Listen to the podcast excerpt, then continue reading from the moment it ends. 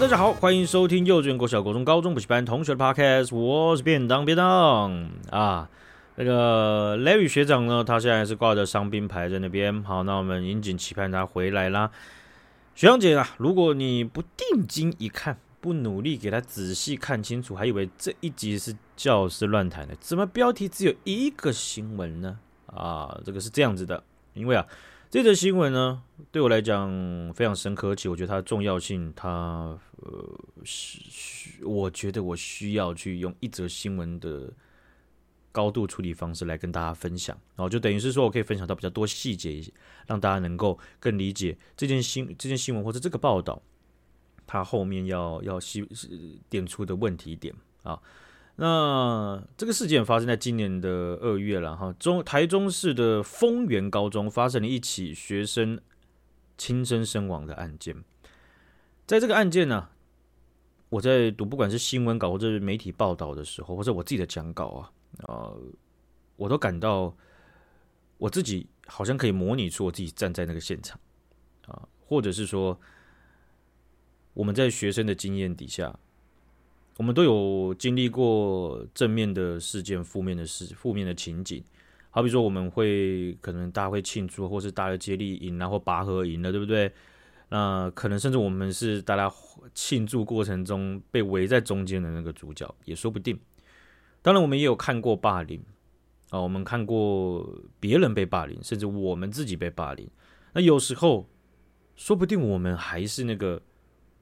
默不吭声的助推者。甚至我们是当事人也说不定。好，所以在看这这整个新闻事件的时候啊，我我似乎不能想象，在每一段的叙述当中，我我很很容易的想象出来，我可能自己就在旁边，或者是自己就是有参与过的。今年二月啊，丰原高中一位学生这样过世，这位学生他是我们今天新闻事件的这个主角，也是受害者。那。因为在公开资讯当中并没有他的姓名，所以我就在这边用一个代称叫做阿明，阿明，好不好？阿明他过世之后呢，他的身边的朋友和同学纷纷的在网络上为他喊冤。同学们明示也好，暗指也好，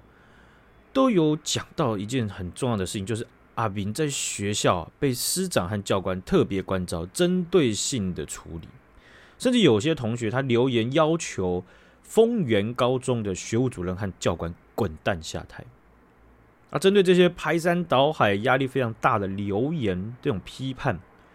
丰原高中和台中市教育局不仅忽视了这些留言，而且还以闪电般的速度发布了新闻稿。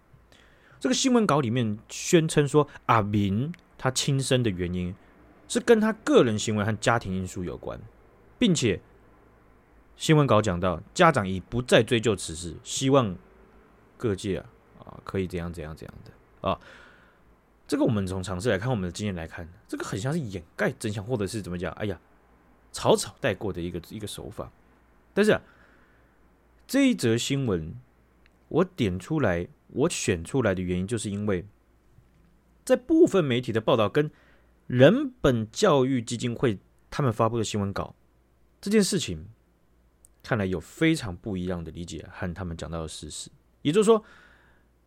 丰原高中跟台中市教育局的新闻稿，跟别人的新闻稿对比起来是大相径庭啊。今年的三月二十二号的时候，人本教育基金会的新闻稿，他们就有去爬出这整件事件和他们认为的问题点，还有他们自己的看法。我觉得刚刚前面有讲到，阿明他过世了，但是一位学生过世之后。我我我们我们当然的心态，假如说看到台中市教育局的新闻稿，就觉得哎呀，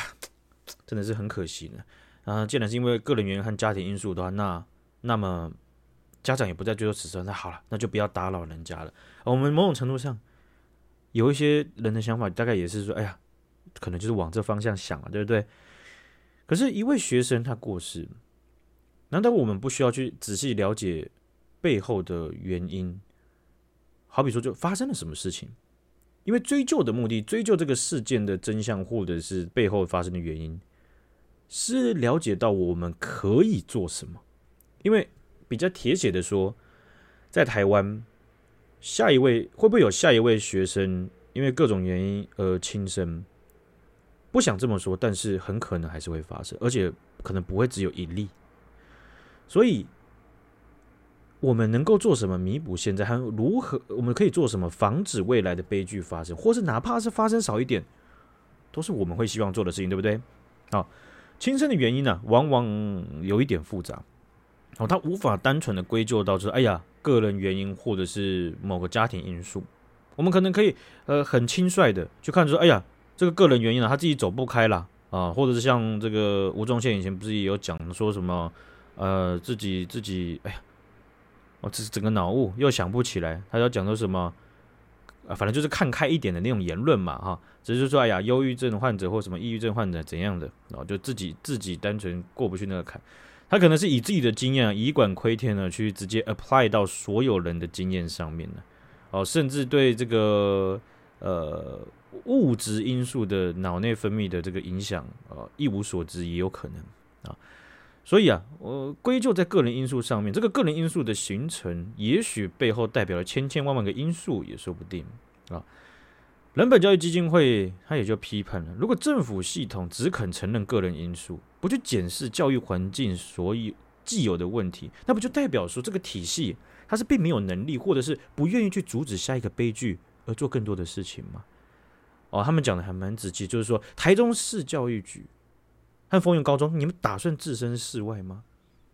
好，我们来了解一下这件事情的这个开头是怎么样。去年十月中的时候呢，丰原高中正在进行段考，在放学的时间呢，有一些学生，一群学生，他们聚集在学校一处的走廊啊，比较隐蔽的走廊，他们就在吸电子烟，还在抽烟这样子。那这个时候啊。呃，有四位学生跟阿斌，他们就从福利社走过来，学务主任马上就发现他们了，然后啊，他们就这个搜身哦，这四位同学啊，他们就有吸电子烟嘛，所以就被电子烟被收到了。那阿斌呢，他们就跟着这个四位，他就跟着这四位学生一起走，所以他在主任的眼中，他就是一起的。然后他们就被要求要写悔过书啊。就是写，就写说你电子烟怎么来的，然后你怎样子，然后然后你为什么吸，然后你之后要怎么做，你怎么怎么改善这样子。学务主任对他们搜身这件事情有一个观念，就是在阿云的身上完全没有发现任何的违禁品，但是在悔过书当中啊，这几位同学有部分的人声称说，这个电子烟是阿云提供给他们的，哦。这件事情，主任让导师知道了。导师在并并没有询问过阿明的情况下，他就直接打给了阿明的父亲，并且跟阿明的父亲呛，就说他就是阿明，就是电子烟事件的主谋，并且警告他父亲，就说阿明的爸爸就说：“哎，如果学校上报的话，上面的单位会让学生的家长去解释。”哦，那简单说，诶，变相的就是，诶，这个这个，诶，呃，我现在是讲，如果是爸爸，我听到，啊，而现现在怎样解释？怎么了吗？啊，有有点这样的概念了哈。可是我讲归讲，可是阿平不是我的小孩，可能我当下要考虑的东要考虑的东西可能要更多啊，对不对？不是我现在单纯的在这样讲，对吧？那阿平他是没有被收到电子烟的，不过因为。其他同学在自述书，在这个悔过书里面去讲到这样子的指控，他就被记了小过，而且他爸还被呛，而且他自己本人是完全没有被对一下这个证词，或者是去去去去讲述他自己的想法了。两个礼拜之后啊，阿明在放学的时候帮同学拿外套，他帮同学拿着外套，被学务主任看到，学务主任没有询问他，而是直接把他全身搜了一遍。发现了电子烟，发现他手上拿这个外套的电子烟，并且再次记了小过。从此之后，无论阿明手上拿什么物品，我我的理解，甚至只要他被被被看到，学校都有可能会直接要求进行搜查。学校的人员啊，这个可以算是开启了阿明在丰原高中的梦魇的开端了啊，阿明。他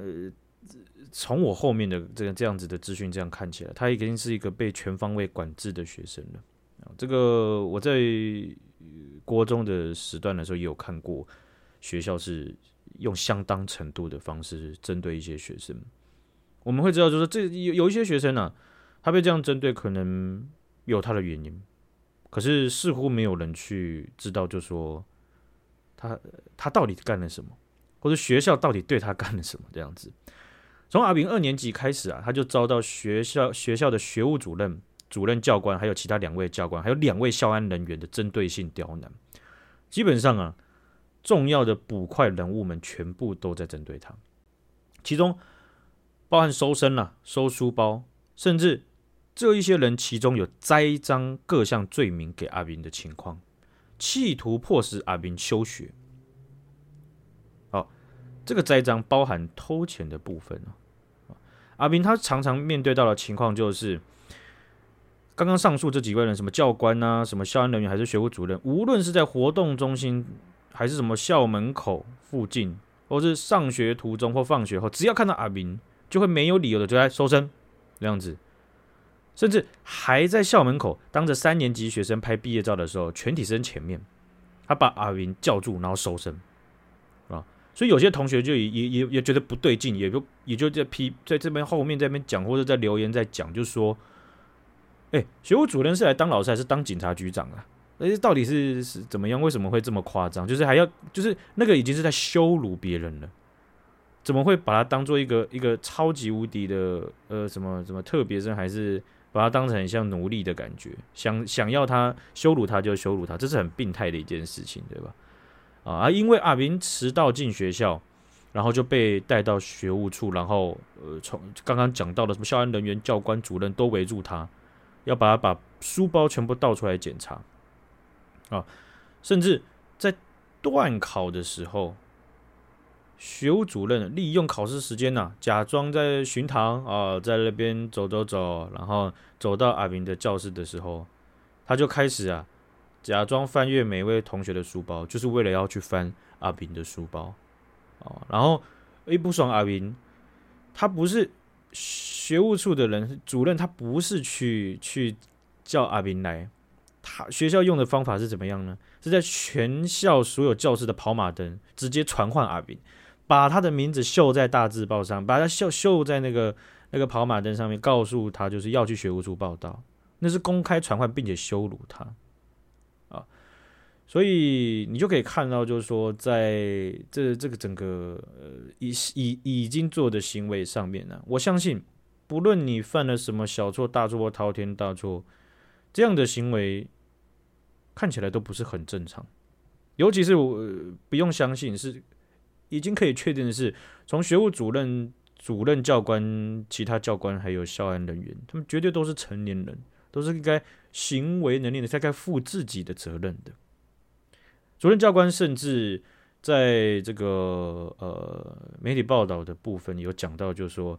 哦，不是他本人讲到，是有被叙述说，他跟其他同学公开的去讲说，阿云他就是社会败类、垃圾，你们不要跟他在一起。就讲说他在我们的时代啊，就是一个不会被承认的垃圾败类啊。那有一次啊。有一名学生，他的呃钱不见了，主任教官就在毫无证据的情况下对阿斌盘问了将近三十分钟。主任教官还呛阿斌，就说：“我会问到你承认。”啊，那即便在这过程当中，阿斌多次的已经明确表明说他自己没有偷钱，不是嫌疑人。结果黄姓的校安人员还直接打给阿斌的爸妈，告诉他说阿斌偷钱。啊，然后把阿斌带到走廊上，公开的去呛他，就是说你现在是重点嫌疑人，不要把事情搞那么难看，搞到少年法庭就不好了。这整个过程当中，校方完全没有直接证据啊，但是他们却逼阿斌，你要去写悔过书，你要去签切结书，证明自己没有偷钱。哦，这个这边不是悔过书，这边是自述书啊，自述自己为什么没有偷钱。啊，离谱了吧，对吧？在回溯跟家阿斌跟家长的对话当中啊，阿斌他有非常着急的跟家长求助，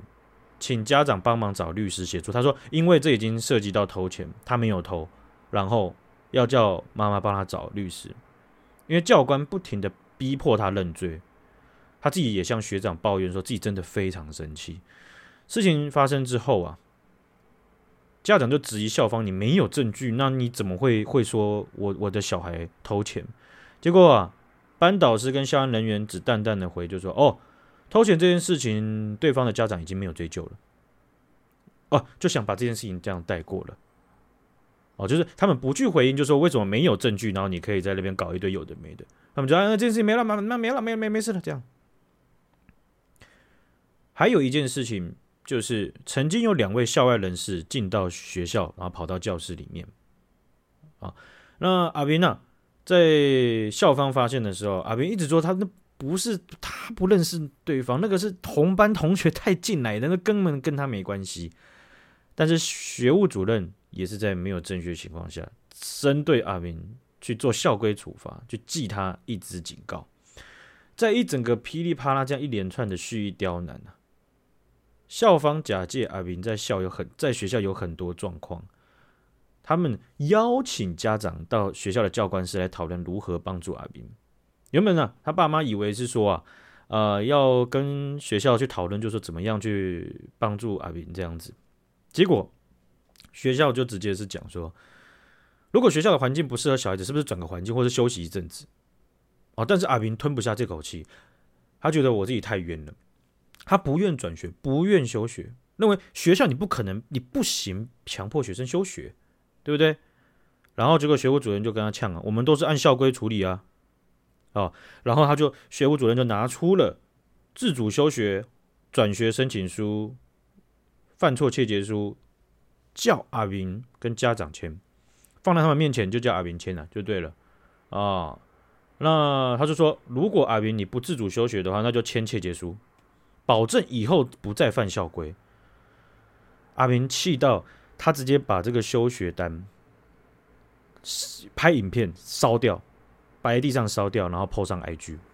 好，这影片这一现现在还是找得到。阿斌认为自己没有做错事情，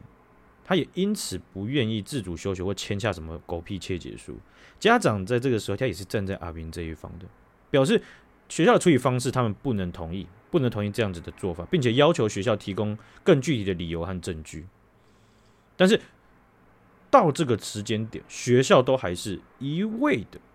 坚持自己的立场，完全就是说，我们就是按校规处理，而且变本加厉的实施更严厉的惩罚，包含禁足啦、停课啊，然后甚至退学，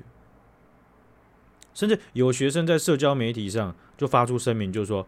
学校的行为违反学生的基本权利，要求学学校公开的道歉，并且要全面调查和改善。所以说，其实有一大块的学生，他们其实已经很不满。不管不管阿明他的人际关系好或坏，这件事情他已经烧起来。总体来说，学务主任、主任教官、两位教官还有两位校安人员，他们在去年的十月。到今年的一月，密集的对阿明公开而且非合理的、非依规定的执行搜身、收书包、栽赃、偷钱的这种罪名，企图迫使他他去休学。然后这他学校对阿明的不当的行为和处理啊，引起了学生还有家长很不爽，而且谴责啊。所以我们就可以看到这样子的事情，呃。中间我有一些有有一些细节的片段，当然没有没有去能够很一五呃一五一十很细节的让大家都都交代，甚至有一些是没有被报道出来的啊。那甚至也有校方像是主任或者是教官他们被呃侧录的影片啊，也有去去露出来。还有像阿明他在生前的这个赖的对话的这个语音讯息。有在求助的这个片段，人本教育基金会啊，他们在新闻稿里面就有批判，说教育体系凭什么置身事外？阿明他曾经因为喝酒被记过，然后再加前面的事件，校方从此视他为视他为眼中钉啊，对所有的事情直接判定他有罪，有罪推定嘛，我就认为你有罪，所以我随便搜身嘛。我就认为你手上拿了一个外套，我就搜身嘛。我就认为你迟到，你一定去干了什么东西，我就搜身嘛。你连坐在那边考试，我都搜身。连别人的钱不见，我没有证据情况下，我都觉得是你。啊，从高一开始，学校本来就有机会带领和协助，并且辅导他。然而，学校做的方法是监控、羞辱、贼化，而且去栽赃、污蔑、否定，全盘否定他可以翻身的机会。你知道，阿阿明的父亲，他当时当初去学校，表示愿意配合辅导室的辅导，学务主任。却强行阻止，并且把阿阿明赶走。哦，所以这样子的叙述，你就可以看到，如果这样子的东西是事实的话，台中市的教育局有非常大的问题，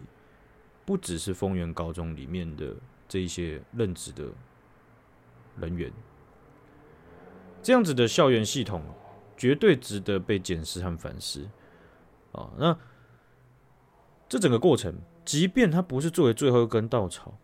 我相信也足以压垮一个人的尊严。不管，而且要知道的，我们讲的是还有监护人的这样子的小朋友们。我们也许离那个年纪没有很远，或者是有一段距离都好。可是我们，我想大家都还有记忆。如果自己作为一个小朋友，面对在这样排山倒海的事情。你的尊严、你自己的认知、你的失望的累积突然飙涨，轻生这个选项，我想并不难出现。啊，所以这样子的事件也被社会，也让社会再次提及，这个东西就很像是军政管束一样。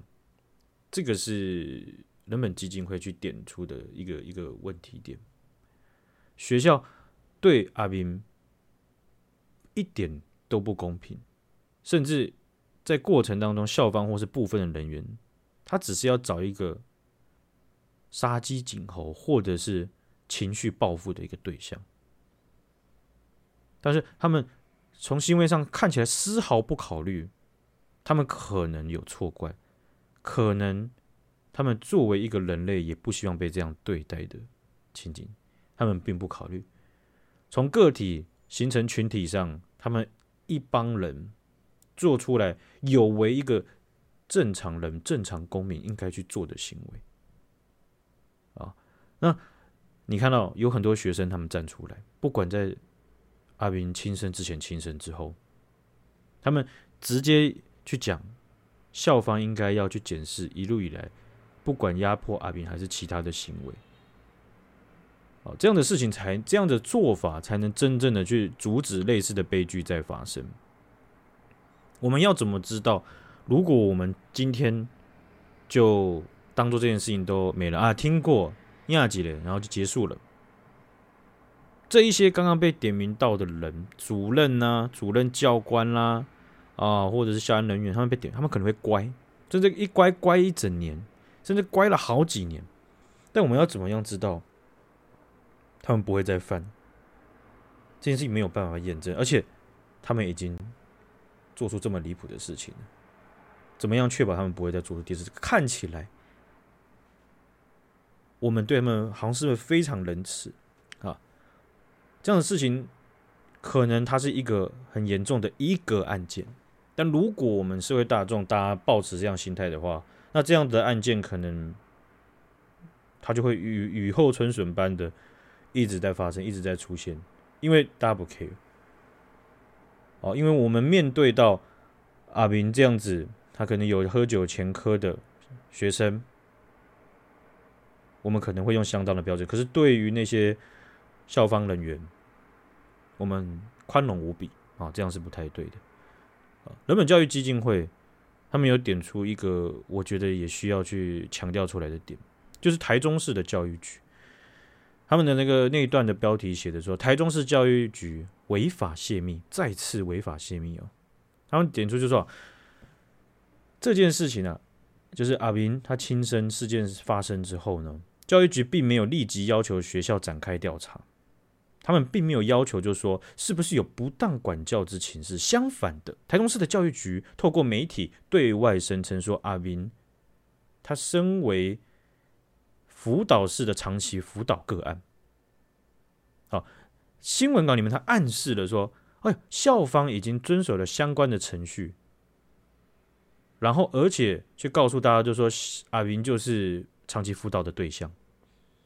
像这样的行为，严重违反了学生辅导的保密原则。他台中市教育局直接跟全世界讲，阿斌想要传达，想要传达就是阿斌他是有问题的学生，所以他个人因素、家庭因素跟也，所以他轻生。所以你就看，他不只是单纯的泄密，他还间接的影响到学生的人身安全。好，所以呃，像人本教育基金会啊为主的这个这个组织呢，他们就强烈的要求，就说台中市的教育局应该要立即展开调查，去追究学务主任、主任教官两位其其其余教官还有校安人员总共六个人，是不是有持续以不法手段对付学生？并且扩大调查其他违法收生等不当管教之情事，哦，而且这些违法人员应该要被解聘，去汰汰换掉这些不适任的教职人员。所以，我我我像我们在之前呢、好一段时间之前有报道过，就是呃，行政院有有韩文，地方教育局就说要告要要要求。嗯，学校们它是不能够用校规的方式去去限制，可能服可能哪些服装或者是怎么样这样，因为有些有时候那时候讲到嘛，有时候天气很冷，然后你校你校服又不给人家换成外套，或者是说又不能穿自己的外套，那个，哎，别不用讲我们以前年代，现在也是有不少学校他们那个。那个冬季外套不知道找哪什么狗屁厂商做，那做的跟纸糊的一样，那根本不会保暖、啊。你随便一个闭上眼睛，随便买一个羽绒衣都比它强，对不对？那两百块羽绒衣，一那个什么，有一些空地嘛，工业区有些空那个这些厂房嘛，然后租个半个月，然后在那边清仓大拍卖，你随便闭着眼睛买一个羽绒衣都比学校那个那个保暖。在这样情景底下，你就会看到，就是说学校为了像是军中的管理方式，或是监狱的管理方式，有很多。从头发，从从从你的服装仪容规定上，它可能会更加扩大，甚至到一个不合理的状态。针对这些东西，行政院当时函文之后，有些学校还是照不理，反正管你去死，你拿我没有皮条，我就继续要求。好，所以你所以好像哎，在这样的情景底下，他看到就是说，哎。学校的生态其实也非常复杂，它对它也是个公公务机关、公务公务公务机构，公务组织诶，那里面的公务员们，不管在勾心斗角，不管是在各种自身利益或者是良心道德低落的情况下，他们也是跟里面良心道德标准高的人共处诶。但是当当家的或者是任职任居要职的人，他们是如此的跋扈的时候。直接冲击到的是台湾人，大家最心软的那一块，笑脸呐！哦，你看那个选举，大家走出去不对啊啊！好笑脸啊，笑笑脸啊，这个机会啦，台湾丢丢啦啊，这样子。哎，这台湾人就是别也不用讲老人，我们也是这样啊。对的，假如说有比较年轻的人，然后他他在你面前，他可以去讲一些议题，然后讲一些你居住地方的哪些啊人行道，或是哪一些。死角，或是要不要有公园这些事情，他真的能够去把这些东西讲一讲，哎，其实马上可以笼络你的心嘛，去确认说，哎，对，年轻人真的是要给他一些机会嘛，啊，或者是说，在各个账面情况下，年轻人真的是需要我们帮一把。这种台湾人的这种，嗯，也是蛮蛮蛮蛮蛮独特的这样子的想法，也是我们很生活生活经历上蛮蛮常感受到的一块嘛，对不对？所以你要看到这些事件的时候，如果冲击到是我们心头肉的这一块的话，呃，我觉得跟开头的时候和人本基金会或者是大家都所知道的点出来的点是一样，就是说，在台中市教育局的新闻稿里面去讲到，就是说，阿明的家长已不再追究此事了。这样子的话，我觉得全。全部的政府机构都不应该去讲这种东西，因为这种东西是非常模糊而且情绪绑架的。谢谢你告诉我，他的家长不再追究此事。也许他的家长真的有所理解，或是有所接受这样子的惨案发生。但这句话讲出来，很明显的是，你要社会大众去闭嘴，你要社会大众去接受，不管你给错或是你没有提到的事情。但是，不论是丰原高中，不论是任何的教职员，或者是作为一般公民，我或者是台中市教育局都好，我们都应该要去了解这事件的真相，还是我至少我们要了解，就是说发生什么和我们能够做什么。因为一个阿斌，他对于他的家庭如此，他对于他身边朋友如此重要，那些跟他要好的，或者是跟他跟他经历过的人。他们到三十岁、四十岁、五十岁到七十岁，都会永远记得身边曾经有过一个阿斌。而且我相信，学务主任、主任教官、两位教官，还有两位校安人员，他们一辈子都会记得阿斌。有时候我他们可能会觉得好像有点离谱，或者是他们可能会觉得好像有点失控。或甚至其中有人会甚甚至到眼睛闭上投胎，这都会觉得我无愧于心。但是对于一个文明社会来讲，我们我们没办法接受了。至少我们要知道我们要可以做什么，看这个事件是怎么样，尽量降低未来会发生的悲剧。好，今天的事件呢，分享到这边啊啊，感谢大家的收听，好吧，大家拜拜。